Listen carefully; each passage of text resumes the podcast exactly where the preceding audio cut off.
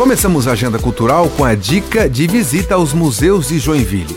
A sugestão de hoje é para você conferir o acervo do Museu de Sambaqui com cerca de 100 mil peças das populações que viveram aqui na região há milhares de anos.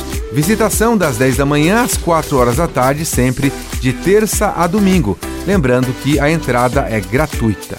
Já na quarta-feira, às 6 horas da tarde, tem a apresentação da Big Band Vila Lobos no átrio, ou seja, entrada da Casa da Cultura também, entrada livre, participação gratuita.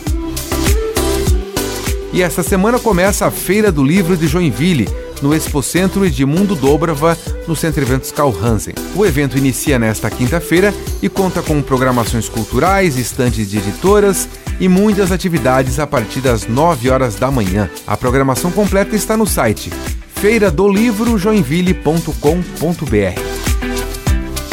Com gravação e edição de Alexandre Silveira e apresentação comigo, Jefferson Correa, essa foi a sua agenda cultural.